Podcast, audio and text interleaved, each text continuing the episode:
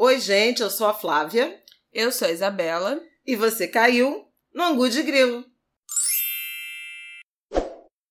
Olá! Boa terça-feira para vocês. Angu de Grilo no ar, episódio 67. Especial eleição. Pois é. Os últimos comentários sobre esse segundo turno. E hoje vai ser um episódio mais curto, se Deus e Flávia permitirem. Vamos... Eu não prometo nada. Ah, para variar. Vamos comentar esse segundo turno das eleições e só e basta. Preciso abrir esse programa falando São Paulo, Recife, Porto Alegre. Vocês tinham apenas uma missão. Rio né? de Janeiro. Não, Rio de Janeiro, é, Rio de Janeiro cumpriu a sua missão, né? Foi o mínimo, o básico. Foi realmente. Só me faltava essa, mas eu tava esperançosa, entendeu? Com uma virada dos, desses candidatos de, de esquerda, Boulos, Manuela, Marília Reis. É difícil, é cansativa a vida do brasileiro. A gente não tem um segundo de paz. Precisava abrir, né? Chorando um pouco essas pitangas. Vamos lá. Fala, Flávio Oliveira. O que, que você quer começar falando? Ai, olha, tem tanta coisa para comentar. É hoje. Eu tenho que a gente até uma lista amanhã. aqui. Que lista. Hoje querida, só tá amanhã. Doida. Olha aí. Tá doida de lista. Vamos começar com. Primeiro, o sistema de votação. Eu acho importante a gente começar com. Defendendo a urna eletrônica? É, defendendo não exatamente a urna eletrônica, mas, mas eu também. Eu defendo né? a urna eletrônica. É... Resultado rápido. Resultado rápido, principalmente no segundo turno. Uhum. Mas eu acho que, é, a despeito de algumas tentativas, mais uma vez, né, de tirar a credibilidade do sistema eleitoral, nós conseguimos reafirmar isso e não é trivial, né? Que a gente tem um governo negacionista, mentiroso, que tenta desqualificar todas as instituições, todas as instâncias já consolidadas né, no Brasil. Acontece com os institutos de pesquisa, com os órgãos oficiais de estatística, com a imprensa e com o sistema eleitoral. Nós tivemos um, um problema no primeiro turno, que foi tentativa de, de invasão e até um, um roubo de dados, né? Na véspera da eleição agora do segundo turno, houve inclusive prisão de um jovem em Portugal, que foi quem é, invadiu e acessou dados, mas houve tentativas da base do presidente da República de desqualificar, de pôr em dúvida o sistema de votação, e acho que o Brasil passou no teste de ignorar essas tentativas.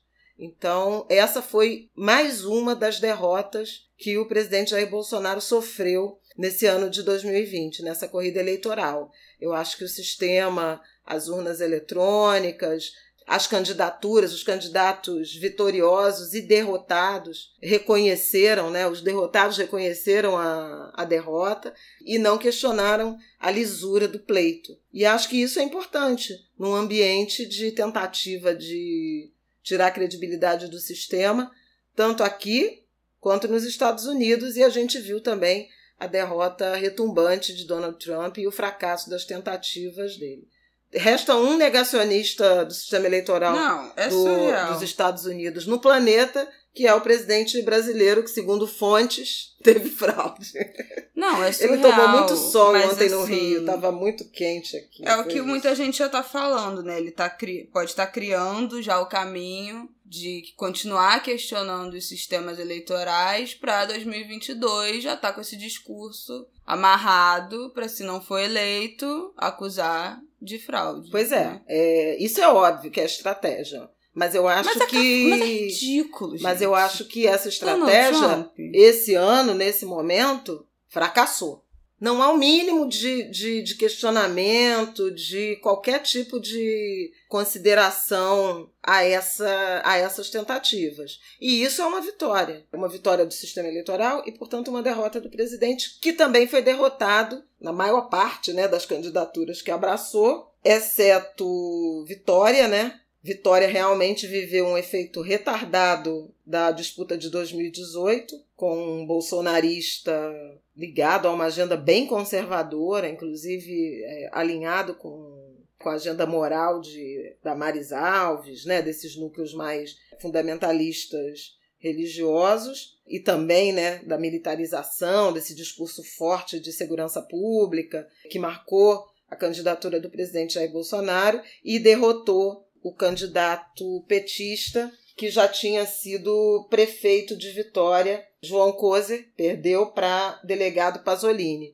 que veio com esse discurso mesmo de força, de lei e ordem, etc., de moral, ele é. foi um dos homens que perseguiram a menina de 10 anos que tentou, que conseguiu, né, nos finalmente fazer o aborto depois de ter sido estuprada pelo tio, aquela história que a gente comentou aqui, foi assunto no Brasil inteiro, foi um dos enviados, aliados da Damares, da ministra Damares nessa perseguição, e uma das pessoas que invadiram lá no início da pandemia o hospital em Vitória, no Espírito Santo, para dizer que não tinha nada de lotação, que, que não tinha negócio de Covid, aquele início negacionista ali de que os hospitais não estavam cheios. Então, assim, é uma coisa realmente de quinta categoria. Também Vitória foi uma das derrotas impostas ao PT, que sai também muito machucado dessa eleição. Sem nenhuma Tem capital, uma, né? Desde é, a redemocratização. Desde a redemocratização, ele tinha o Acre, né, de 2016, tinha conseguido a prefeitura de Rio Branco e perdeu, e estava disputando, além de Vitória, Recife, e foi derrotada. A Marília Arraes sofreu uma derrota maior do que o esperado, uhum. porque as pesquisas de véspera, né, de sábado, indicavam um empate, quer dizer, uma disputa mais acirrada, e o, o João Campos venceu com 13 pontos de vantagem. Foi muito robusta a vitória dele, o que mantém o, o Recife né, nas mãos aí da família Campos. Pernambuco já é também governada pelo PSB. Mas eu queria chamar a atenção, aproveitando isso, para falar das derrotas do PT. O PT fez do, duas prefeitas, Margarida Salomão em Juiz de Fora. E Marília Campos em Contagem. Então talvez venha, venha estruturando uma, uma recomposição a partir aí da, das periferias. Diadema so, também, né? São Diadema, Paulo. Mauá. Mas o PT, sem dúvida alguma, sofreu, ainda sofre as consequências desse discurso, né, do antipetismo que atrela o partido e seus quadros à corrupção. E isso é uma questão, porque onde o PT foi segundo turno, ergueu-se uma, uma muralha né, de resistência, e acho que isso explica essa derrota tão significativa. Né? O partido é, encolheu bastante. Ele tinha, em 2016, quando já tinha sofrido um encolhimento forte, o PT elegeu 254 prefeituras, que já era uma queda muito significativa, e esse ano elegeu 183 prefeitos, queda de 71, né? É... Não, e, e 2012, né, a eleição anterior a 2016 de prefeito, tinham 630 prefeituras e caiu em 2016, depois do, do golpe, né, do impeachment da Dilma, para 254. Então, o partido que mais tem prefeituras nesse momento, nessa eleição, é o MDB, seguido pelo PP, pelo PSD, pelo PSDB e pelo DEM. São os cinco primeiros. É, o que confirma aí esse deslocamento é, do processo eleitoral, né? É, das escolhas políticas brasileiras daquela extrema-direita que elegeu Bolsonaro e na esteira dele um número significativo de governadores e, e parlamentares também com esse discurso da lei da ordem, é, do extremismo, uh, da militarização, do extremismo de direita, é, do, de um certo fundamentalismo religioso, né, uma agenda moral muito marcada mas acho que houve um deslocamento para o centro-direita. O Brasil um pouco voltando a ser Brasil, né? esses, esses partidos é, do centrão, esses partidos que vão se moldando ao governo da ocasião, aos ventos, mas é um sinal importante de que aquele impulso, né, aquela onda, aquele vômito que aconteceu do eleitor, né, ojeriza a política de 2018, ele foi contido. Também pouco espaço para aventureiros, né, para tal da nova política. Ai, gente, graças a Deus. É horrível, né? A gente tem que comemorar esse tipo de coisa. Mas também aí significa que elege os mesmos homens brancos de sempre, né? É, parece que o Partido Novo só elegeu um prefeito Ai, no Brasil graças todo. a Deus. Olha, a gente tem motivo pra comemorar, hein? Eu vou te dizer. Cara, gente, eu não aguento essa olha, garota. ai, gente, vocês não têm noção. Que bo- boas notícias. O primeiro prefeito do Partido Novo, Adriano Silva, de 42 anos, ele ganhou em Joinville, que é a maior cidade de Santa Catarina, a única prefeitura que o Partido Novo fez. E Joinville, que curiosamente também elegeu pelo PT a primeira vereadora negra de sua história, Ana Lúcia Martins, que inclusive está sofrendo desde o dia da eleição, ah, no primeiro turno, 15 de novembro, começou a sofrer ameaças racistas e ataques nas suas redes sociais. A polícia, inclusive, já identificou um dos autores, um dos, dos suspeitos. Deixa eu trazer minha listinha aqui, Traz. minha listinha aqui que eu tinha falado no, no nosso último episódio, né, de eleição do primeiro turno. O post, né, do Bolsonaro, que ele tinha feito indicando aí os candidatos dessas eleições, orientando o voto.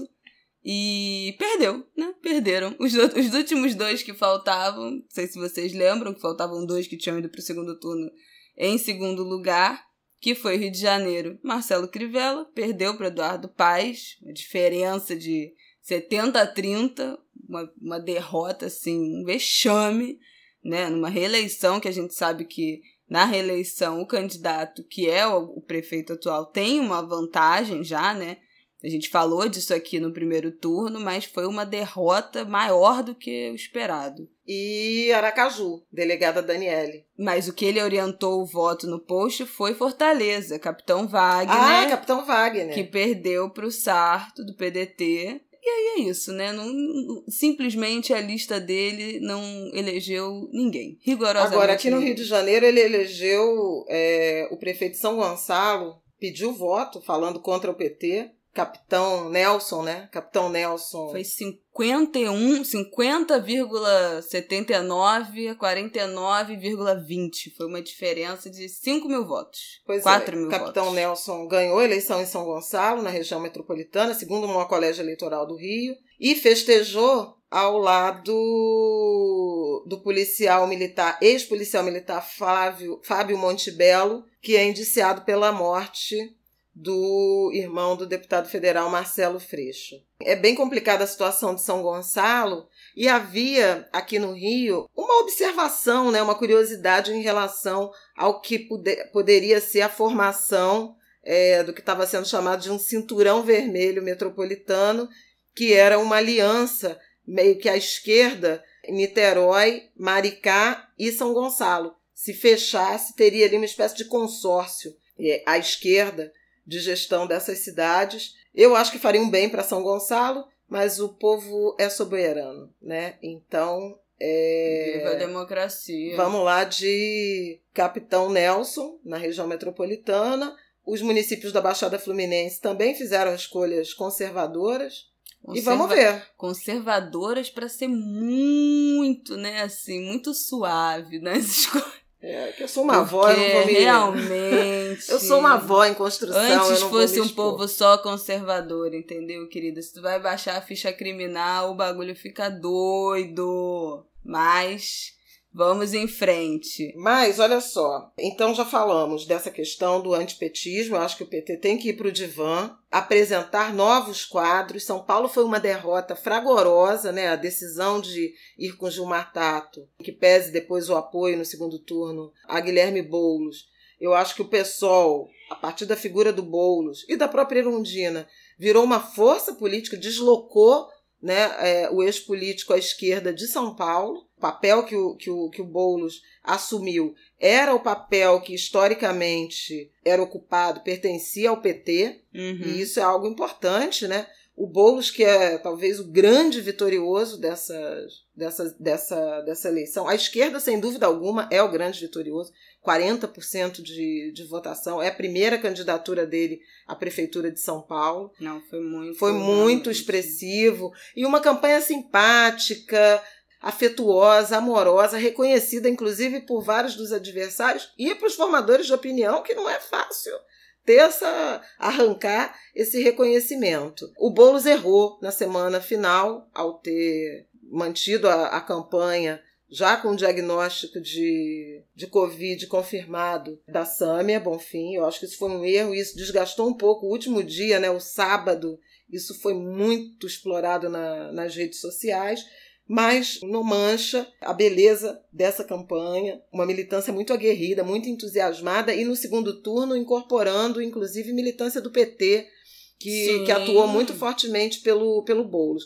Eu queria destacar também o discurso dele de derrota, né, de reconhecimento da derrota, foi um discurso na direção de um aceno a uma frente de esquerda. Aliás, o domingo, né, a noite de domingo, foi de, de posicionamento de forças já para 2022 e o Boulos se apresentou com isso. Não apenas agradeceu o apoio do, dos candidatos é, derrotados em São Paulo no primeiro turno que o apoiaram, PT, PCdoB, PDT, PSB e tal, mas é, citou nominalmente o ex-presidente Lula, uhum. a ex-ministra e senadora Marina Silva, da Rede, o governador é, do Maranhão, Flávio Dino, e Ciro Gomes, ex-ministro, ex-governador, ex-deputado federal. E o nome e, e, o candidato do PDT à presidência em 2018. Então, me parece que Boulos já faz esse aceno.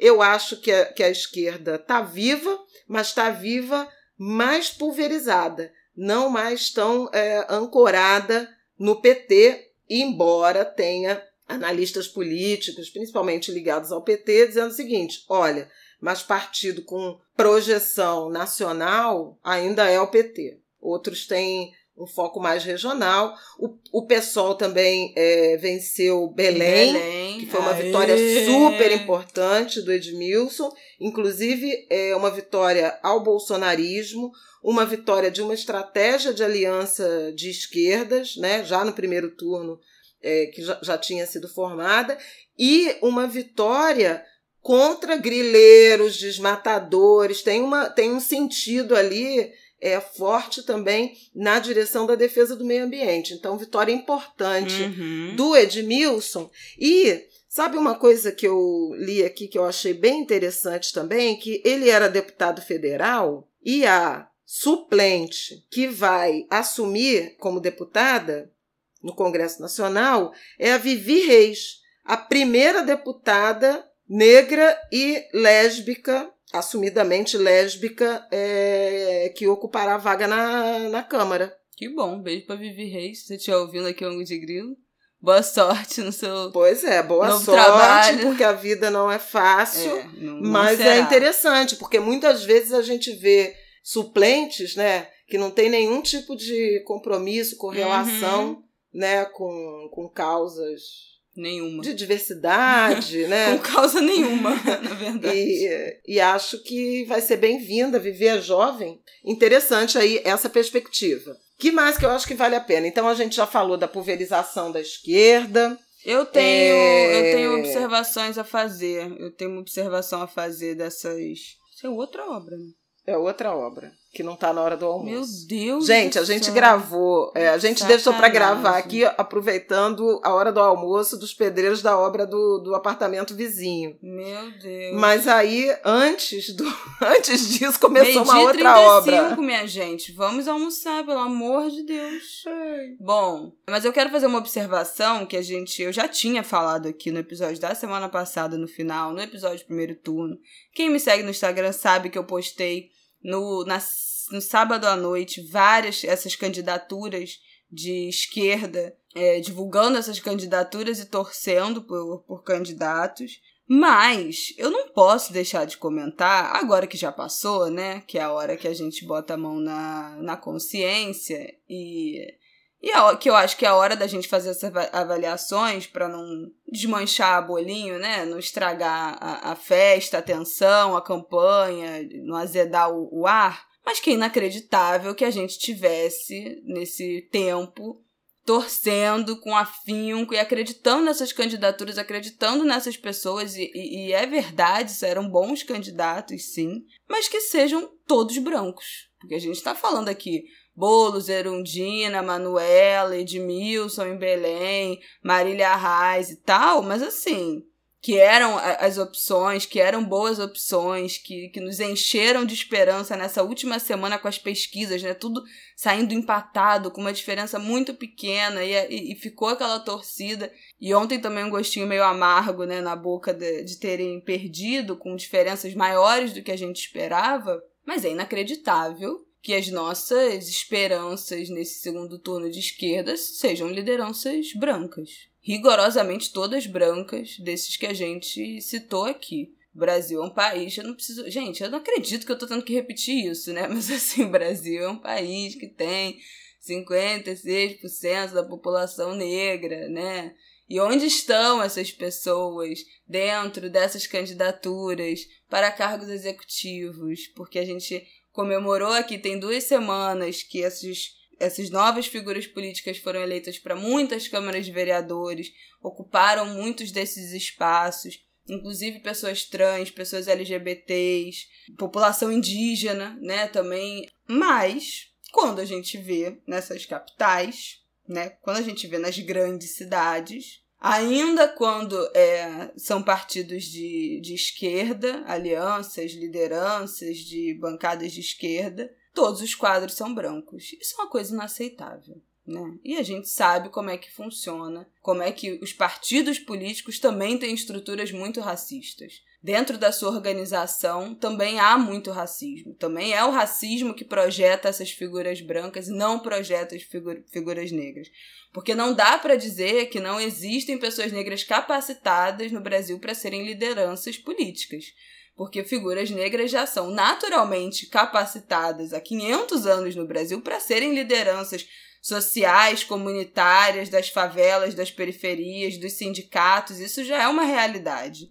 Qual é o, o abismo que nós sabemos qual é, né? Mas qual é o, o, a fenda, a grande lacuna entre serem líderes comunitários, líderes sociais e essa fenda que não projeta essas pessoas para as lideranças dos partidos de esquerda.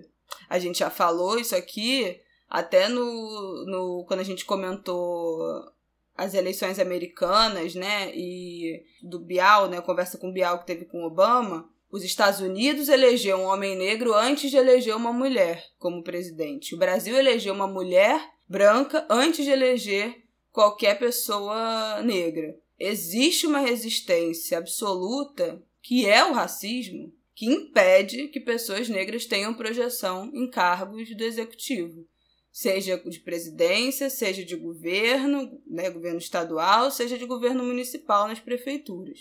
Então a gente está se acostumando a ver deputados federais, vitórias né, na Câmara dos Deputados. Senador também ainda é uma coisa, ainda é difícil, né? A gente vê vitórias de, de candidatos negros, a gente está se acostumando com, a, com as assembleias, com o legislativo e tal, ocupado por rostos negros.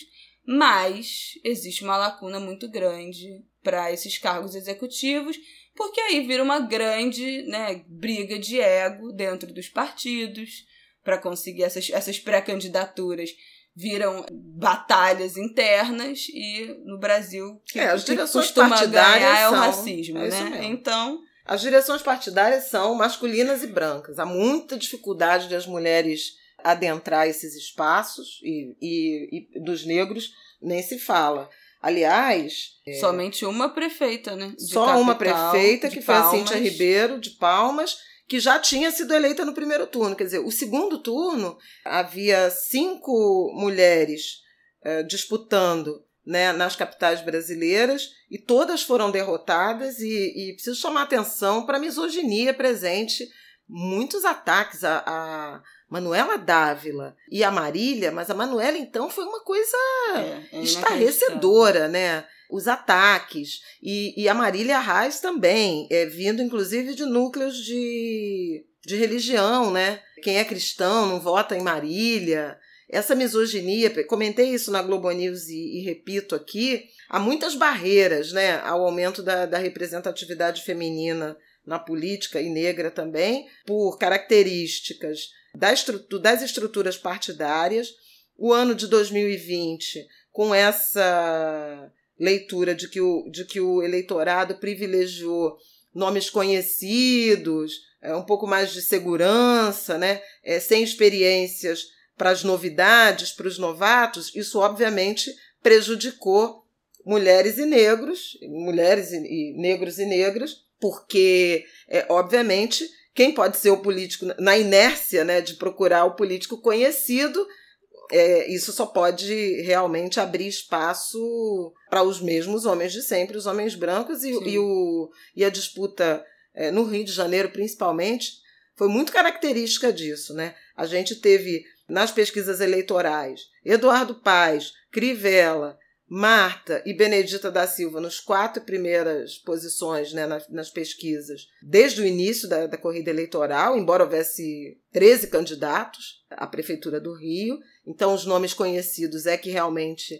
tiveram mais visibilidade para o eleitorado, numa campanha curta, numa campanha de, de muita desconfiança. Prevalecendo esse ambiente, vai ser difícil realmente ter chance para mulheres. Então, é as decisões partidárias essa, essa guinada saindo do extremismo de direita, né, do obscurantismo, uh, do negacionismo, do fundamentalismo religioso, do autoritarismo, da, do negacionismo à ciência, para um eixo mais de centro-direita, ele ainda não visibiliza candidaturas femininas e negras, em que pese o fato de que o espectro de esquerda também não. Pois é um é. pouco menos, mas também está é, tá devendo muito. Eu ia até fazer essa observação, porque assim, eu não sou do tipo de que qualquer candidatura feminina me deixa feliz e me agrada. Para mim, uma mulher que não é comprometida com a agenda feminina, né, de liberdade, de possibilidade de escolha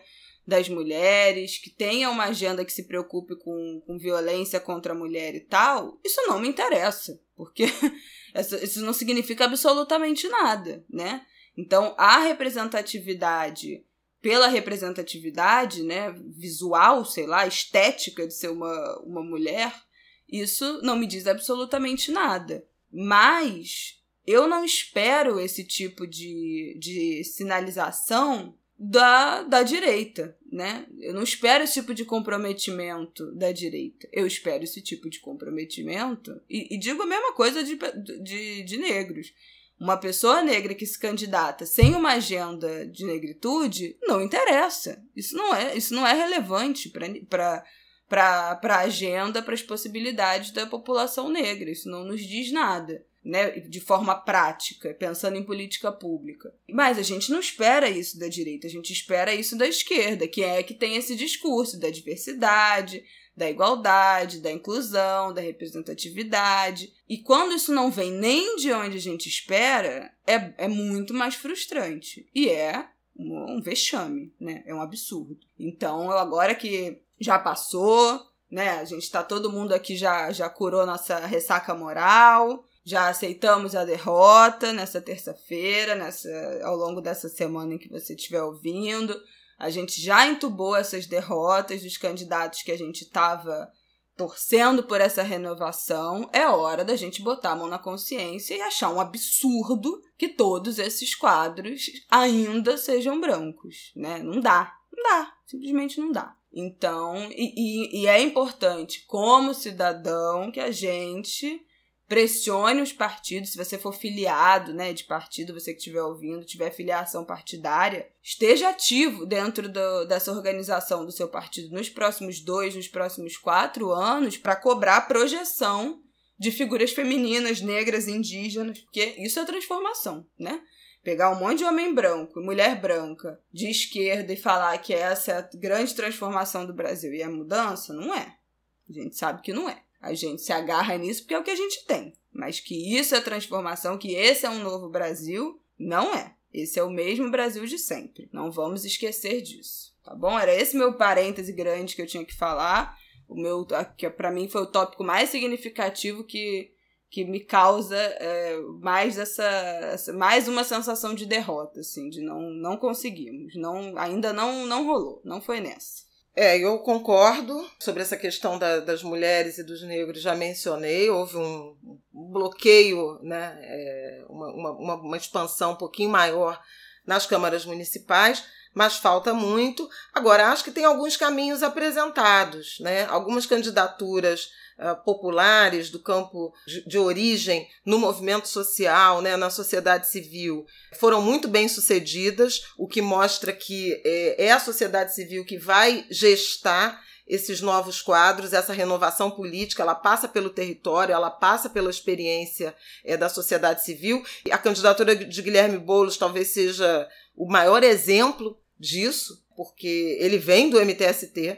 Eu acho que é, é importante chamar atenção para esse protagonismo do movimento social, da sociedade civil, no que a gente chama de renovação da política à esquerda. É, essa foi uma, uma observação que a Jurema Werneck fez numa conversa que a gente teve já no, no primeiro turno, e acho que esse desempenho do Boulos confirma isso, assim como todos os eleitos das candidaturas ditas identitárias, indígenas, quilombolas, LGBTs, mulher trans, homens trans, é, tudo isso é, vem, as candidaturas, os mandatos coletivos, que é uma, um arranjo muito criativo para furar também esses bloqueios e lançar é, nomes na, na política. Então, me parece que a gente precisa, é, como sociedade civil, intensificar mesmo né, é, essas construções políticas, mesmo entre candidatos, né, jovens candidatos que não se elegeram. Esse trabalho tem que continuar, é fundamental nos próximos anos. E eu quero lembrar da ótima experiência que os Estados Unidos tiveram no aumento da, da participação é, política é, do eleitorado negro nessas eleições foram determinantes para uhum. a eleição de Joe Biden. É, o exemplo da Geórgia, eu acho que é inspirador, tipo, quase um porta um em porta, é. né? Para virar um estado que votou republicano, deu a vitória aos republicanos, mesmo nas duas eleições em que Barack Obama era, era o candidato democrata, né? É, então é muito expressivo esse movimento de, de politização e acho que ele precisa ser intensificado a partir do território e não somente pela razão identitária da representação negra, periférica, feminina ou das minorias de orientação sexual, identidade de gênero, mas também do ponto de vista da religiosidade, né? Porque também outro fenômeno que eu acho que foi marcante, principalmente no Rio de Janeiro, né, na capital, é essa questão da lealdade do voto evangélico. Eu acho muito impressionante. É verdade que você não pode tratar o, os evangélicos como uma só. É, um só perfil, né, uma só característica, a diferença, a heterogeneidade entre os evangélicos, mas no caso do Rio de Janeiro, o efeito da Igreja Universal, do apelo religioso que fez Marcelo Crivella, foi muito forte a resposta. Ele teve, ele chegou ao final do, da eleição com 35% dos votos, quase um milhão de votos na, no segundo turno. A pesquisa de véspera, né, acho que do Datafolha, indicava que 64% dos, que de, dos eleitores que se declaravam evangélicos iam votar em Marcelo Crivella e 34% em Eduardo Paes. É, é uma proporção muito alta para um prefeito que tinha 62% de rejeição. Uhum. Né? Quer dizer, dois terços rejeitam o, o, o, prefeito, consideram a gestão dele ruim ou péssima, e dentro desse núcleo evangélico, 64% votando nele, o que significa que as, as piores qualidades como gestor da cidade foram atenuadas em nome de uma lealdade, de uma adesão pela fé, que não deveria pautar o eleitorado. Então, isso significa que é preciso, primeiro, uma conscientização política em relação ao papel, né, o significado de gestão pública, de cidadania, é, de atribuições é, nos cargos de executivo, legislativo, etc. E também uma incorporação de pessoas, né? Evangélicas, de candidaturas evangélicas no campo progressista para alcançar e dialogar melhor com esse grupo. E acho que a experiência da, da candidatura da Benedita mostrou isso. Ela tinha uma, uma adesão ou baixa rejeição entre os evangélicos. Então, me parece que alcançava algumas das demandas desse grupo, que é muito marcadamente feminino, tem muita mulher chefe de família, sem cônjuge, com agendas muito específicas relacionadas à educação, à creche, à assistência social, à saúde. E a esquerda tampa o nariz um pouco né, em relação ao eleitorado evangélico, trata todo mundo como se fossem rebanhos. Enfim, é, acho que é preciso refletir um pouco mais e se aproximar e entender esses processos. Então já Outra falei... coisa que eu, última coisa que eu queria falar, você falou que a esquerda tampa o nariz e tal, porque é essa posição soberba de que a gente sabe o que é melhor, né?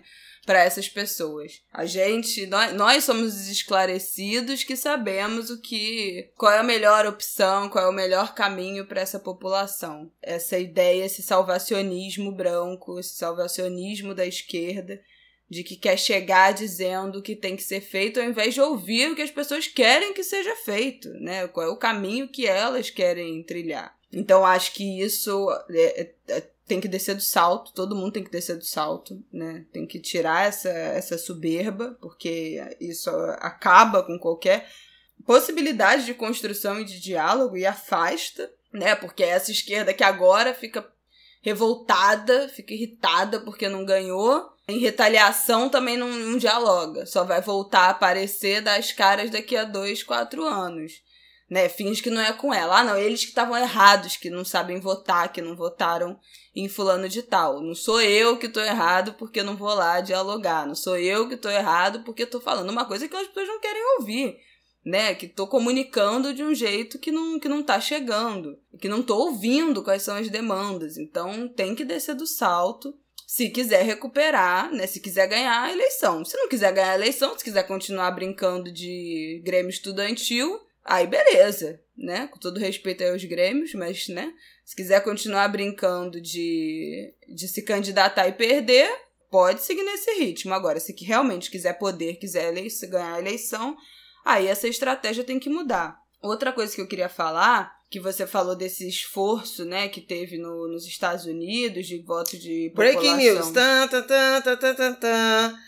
Eduardo Paes acerta com Pedro Paulo, Secretaria de Fazenda, e Calero, é, Casa Civil e Integridade Pública. Bom, mais dois homens aí na, na conta do Eduardo é, Paes que prometeu saiu, diversidade. É, ontem saiu nota no colunista Lauro Jardim de que é, haveria proporcionalidade, preocupação em incluir mulheres e negros no secretariado do Eduardo Paes. Só quem foi anunciado até agora são homens brancos. Então, continuamos no aguardo aqui, né?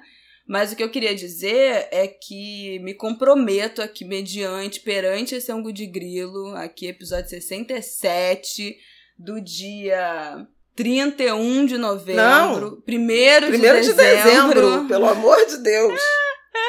Ai, não sei. Esse compromisso aí, se comprometer com o 31 de novembro, já viu que vai furar, né? de dezembro, me comprometo a fazer campanha nos próximos dois anos para as pessoas não perderem a data da troca do, do domicílio eleitoral e da regularização da situação eleitoral. Gente, isso é muito importante.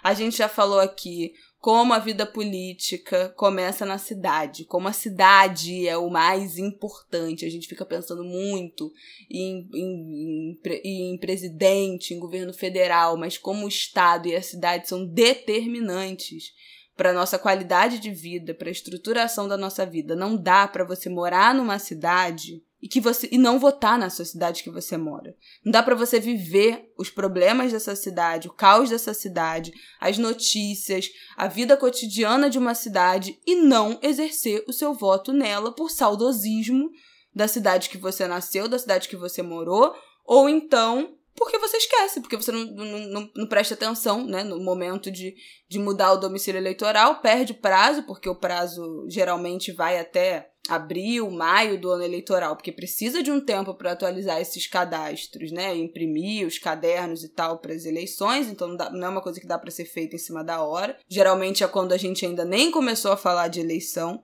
Então eu me comprometo a trazer, assim que abrir essa, essa possibilidade né, de troca, é, e acho que a gente tem que pressionar, inclusive, também o, os tribunais regionais eleitorais das nossas cidades, dos nossos estados, a fazer mutirão, a divulgar melhor essas datas, porque são muito mal divulgadas, a fazer mutirão em lugares outros da cidade, né? levar a equipe é, nas periferias para fazer essa regularização, para fazer cadastramento de quem não esteja com, com título, para fazer essa transferência de domicílio eleitoral, porque também TRE, muitos são em horários inviáveis, né?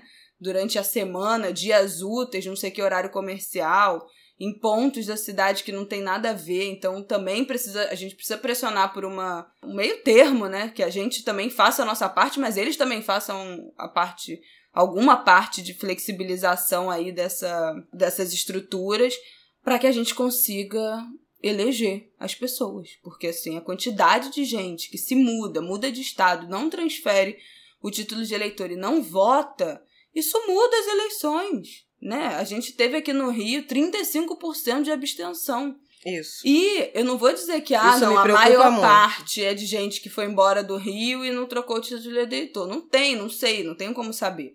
Mas eu, eu pessoalmente conheço, assim, sei lá, umas pelo menos cinco pessoas que foram embora do Rio e tavam, estão morando em outros estados, não transferiram para esses outros, essas outras cidades, não votaram nem no Rio, nem nas outras cidades. Isso não pode acontecer. Então, vamos. Vocês têm dois anos aí, a galera que se mudou, que, ah, mas lá meu título de eleitor, onde eu votei a primeira vez, na escola da Mariazinha da Silva, não sei aonde, e lá foi meu primeiro voto, e é onde eu me sinto em casa, é meu lar beleza, mas assim, vamos para terapia, resolver essa questão, porque a cidade em que você mora é a cidade em que você tem que exercer sua cidadania.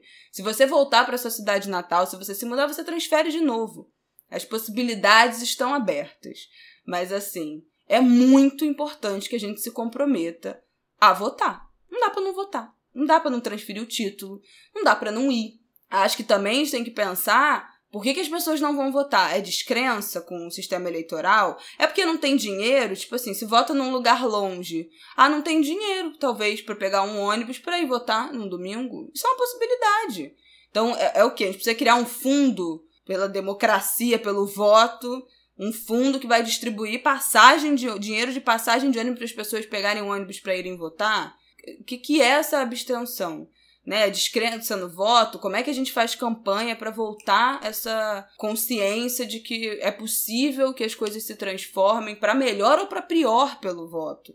Né? E também se você se mudou dentro da cidade e o seu lugar de votação é do outro lado da cidade, aí você eventualmente não consegue chegar, demora horas, desanima, não sei o quê, Cara, transfere para perto da sua casa. Não dá, não dá, entendeu? Porque aí num segundo turno horroroso, como esse que a gente teve em várias cidades do Brasil, se o seu, se o seu local de votação é a 40 quilômetros de onde você mora agora, aí realmente vai ficar difícil você ter ânimo para sair da sua casa, como estava ontem um calor de 60 graus no Rio de Janeiro, para ir votar em dois candidatos que você não acredita, né? Pra votar no menos pior. Se for um negócio do lado da tua casa, tu já tá ali perto, né? Vai na padaria, vai lá e passa. E vota.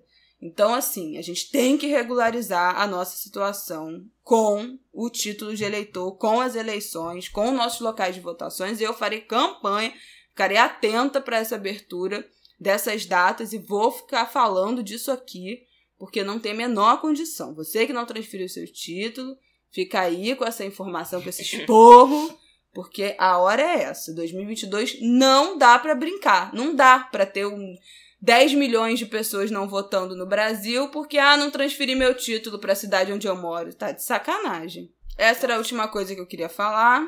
Já chega, já basta desse ângulo de grilo que também já está grande.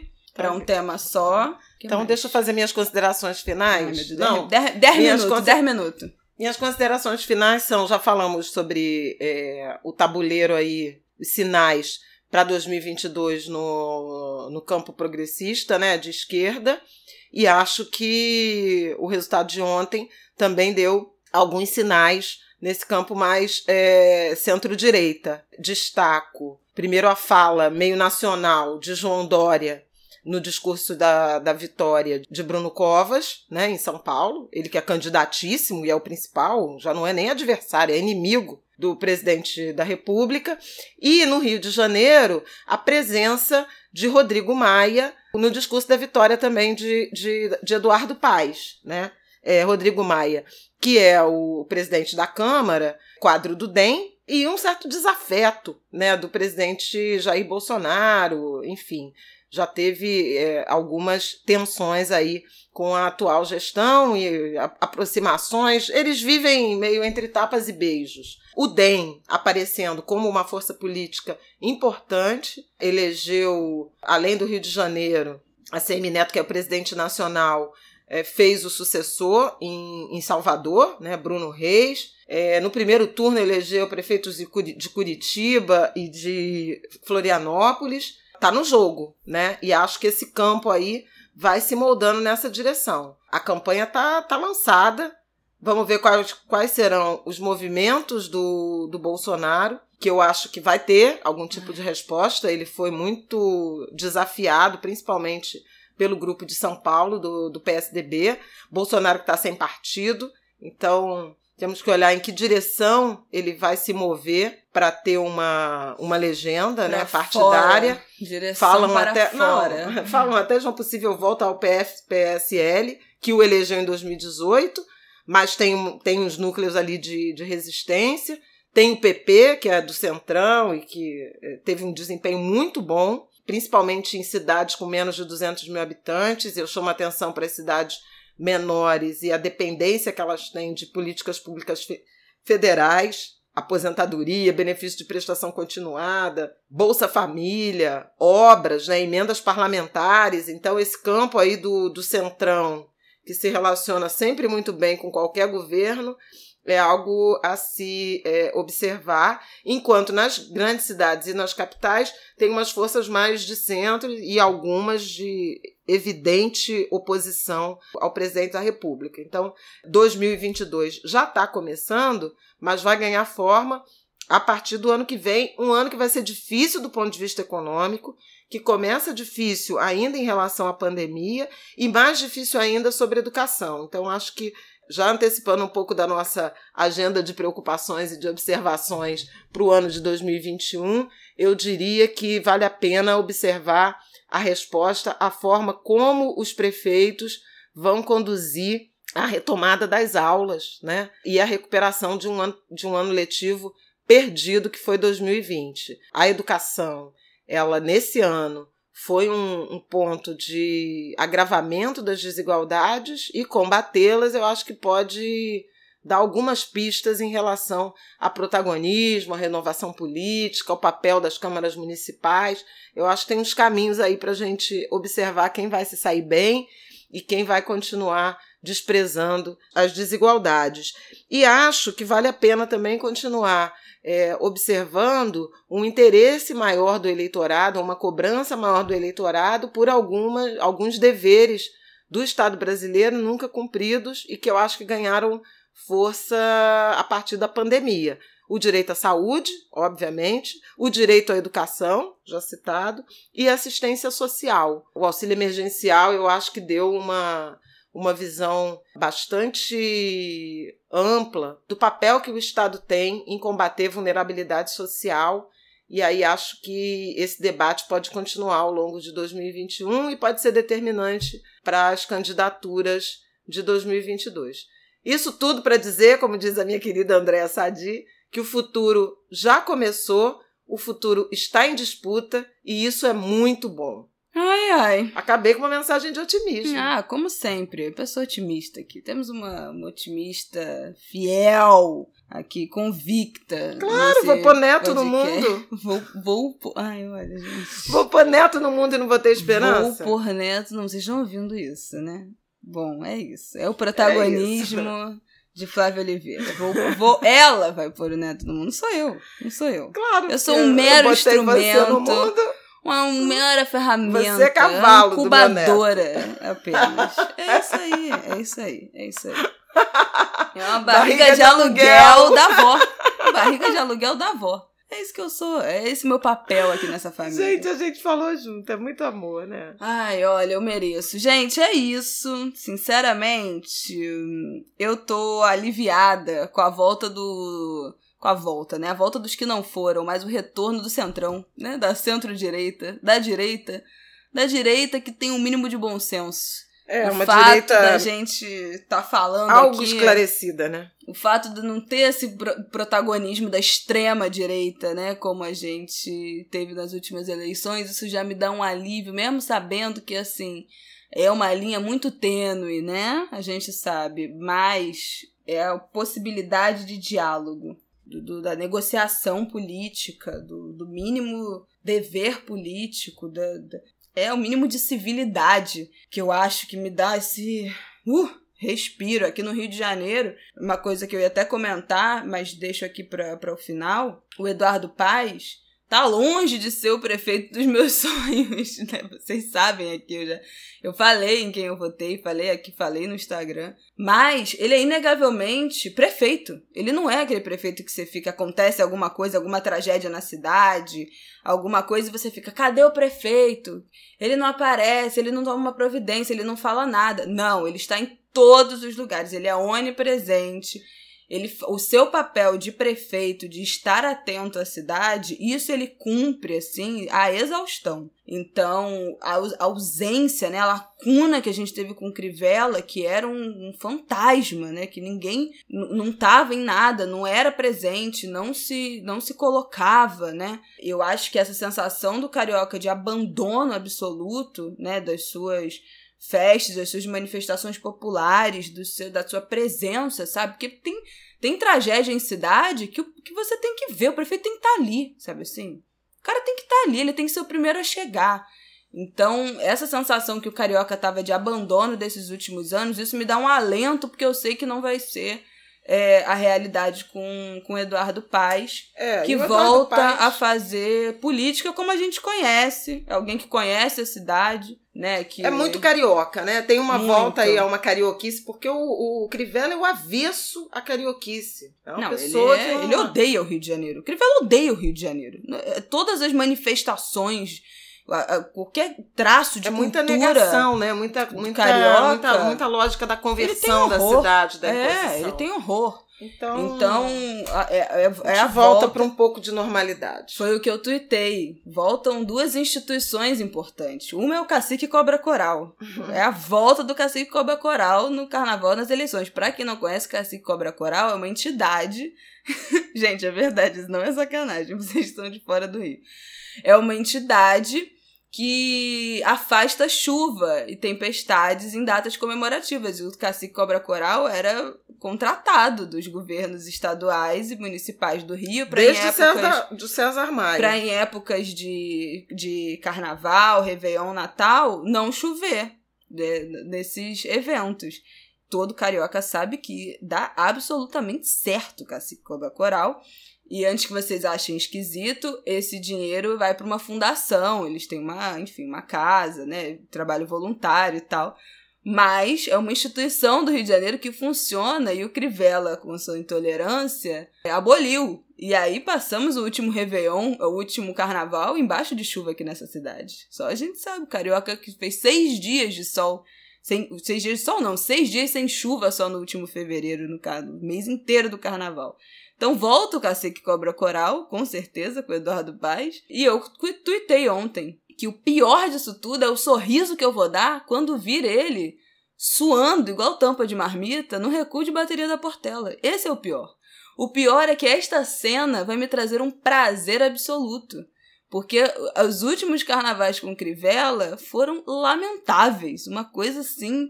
Ele nem foi, essa cair nem apareceu, não foi nem entregar a chave, né? O simbolismo de entregar a chave da, da, da Sapucaí, da cidade, pro Rei Momo, para abrir o carnaval, não teve nem isso direito. Então, assim, é, é realmente uma pessoa que odeia a, a, todas as manifestações, a cultura, a alegria, tudo que sustenta essa cidade. Então, isso me dá uma tranquilidade, dá uma tranquilidade aos cariocas, apesar. E a possibilidade de diálogo, de, de ser crítico, né? Quem é carioca sabe, não foi o melhor prefeito da história do Rio de Janeiro. Não, errou demais. Errou mas... demais, mas definitivamente a possibilidade de diálogo. Bom, acabamos? Acabamos. Porque eu quero só fazer um tchau. comercial aqui, que nesta terça, 1 de dezembro, estarei no papo com Rita Lobo, no podcast Cadê a Receita, Rita Lobo?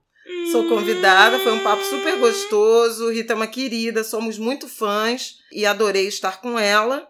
E para me despedir, Laroie, salve seu Zé Pilintra. Pois é. Salve Zé. Vambora! Tem um comercial meu também, que é essa terça, às três da tarde. Eu estarei nas redes sociais da Pour le Bras- Brasil, uma conferência Pour le Brasil, sobre. que é uma conferência online sobre Brasil feita por alunos da Faculdade Francesa Science Pro. E eu vou mediar uma mesa maravilhosa sobre ativismo negro com Elisa Lucinda, poetisa, escritora, cantora, Atriz. Preto Zezé, atriz. Preto Zezé, presidente da CUFA, Érica Malunguinho, deputada estadual por São Paulo, e Kelly Silva Batista, general na Fundação 1B e ex-conselheira municipal de políticas para mulheres da cidade de São Paulo. Então, assim, vou mediar essa mesa, né, queridos? Tô me sentindo, tô me achando, estou me achando. E acho que vai ser um papo bom. Óbvio que a gente vai falar de tudo que envolve ativismo, mas também o tema das eleições vão aparecer. Então, se você estiver ouvindo isso na manhã de terça, corre lá. Vai estar sendo transmitido em português no Facebook por Le Brasil, em francês. Eu vou compartilhar nos meus, no meu Instagram, nos stories. E no Twitter também, no headline underline BR em português. É isso, gente. Um beijo. Boa semana pra vocês. E é isso. Fé no futuro, né, Flávia? É o que nos resta. Fé no futuro. E simbora, que ninguém nunca disse que ia ser fácil. É verdade. Tá aí uma verdade. Um beijo. Até terça-feira que vem. Respira e vai. Protejam se a pandemia não acabou. Não, não acaba, querido. Não apenas não acabou, Cuidado. como piorou horrores. De Proteja-se, Deus. use máscara, faça a sua higiene, saia o mínimo possível. Vamos salvar a nós mesmos e aos outros. É isso. Um beijo.